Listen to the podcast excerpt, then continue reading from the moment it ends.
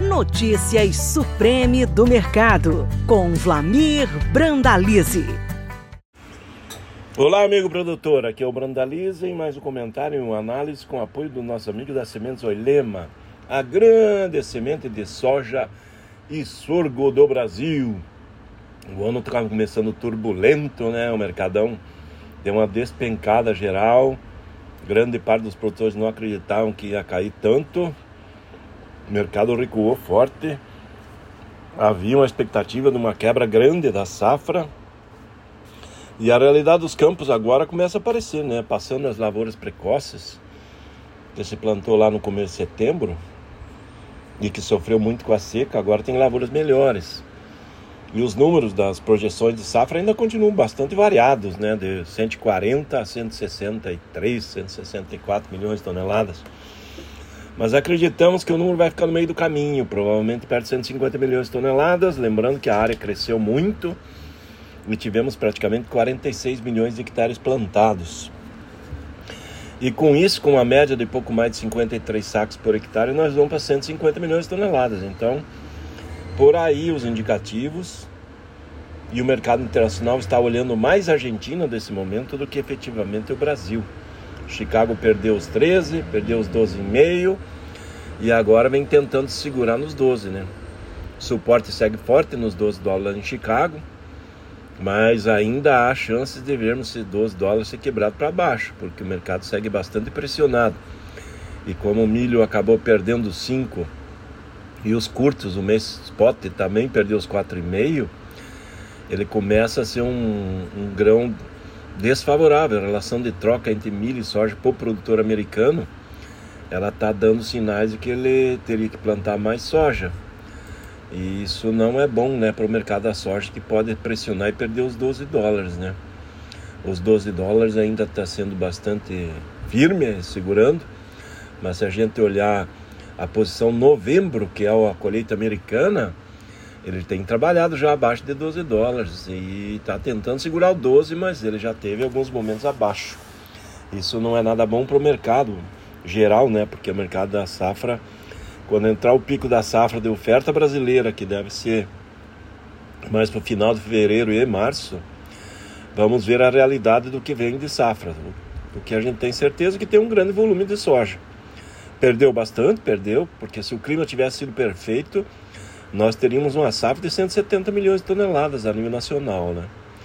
Mas o fator importante é a Argentina. A Argentina está com a maioria das lavouras em, em, condições boas e excelentes, condição de umidade no solo está excelente e sai de uma safra de 21 a 25 milhões de toneladas, que é as projeções que foram do ano passado, e agora para 50 a 52. Então, um aumento importante que vai compensar muito e muito as, as perdas que tivemos maiores no Mato Grosso, que é o estado que mais perdeu.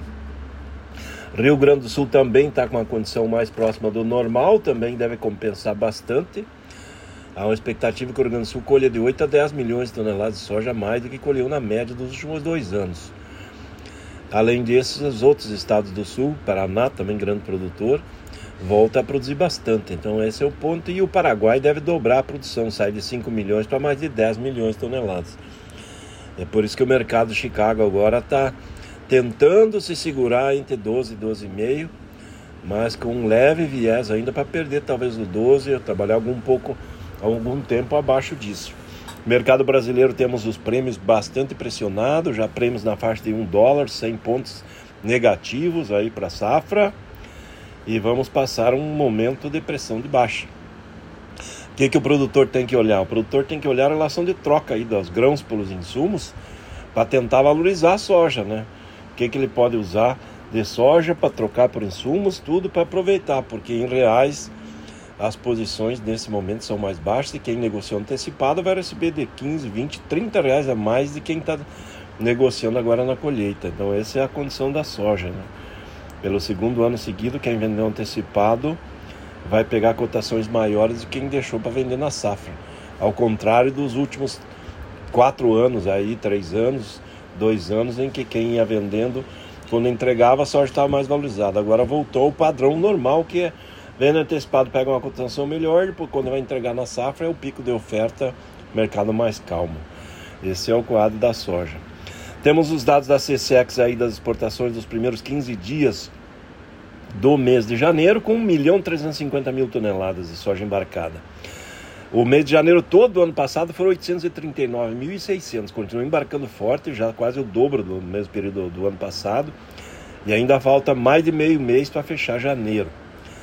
Entre soja, farelo e óleo, nós já estamos com 1 bilhão e 300 milhões de dólares em faturamento, e ou 6,3 bilhões de reais faturados entre soja, e óleo, que continua sendo o maior produto da pauta brasileira e segue em janeiro, que normalmente é um mês fraco de exportação, fevereiro também é fraco, mas segue embarcando forte. Né?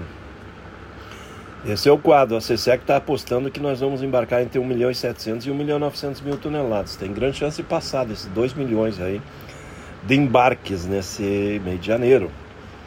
Milho também segue aí com o mercado de olho na exportação, ainda muito comprador.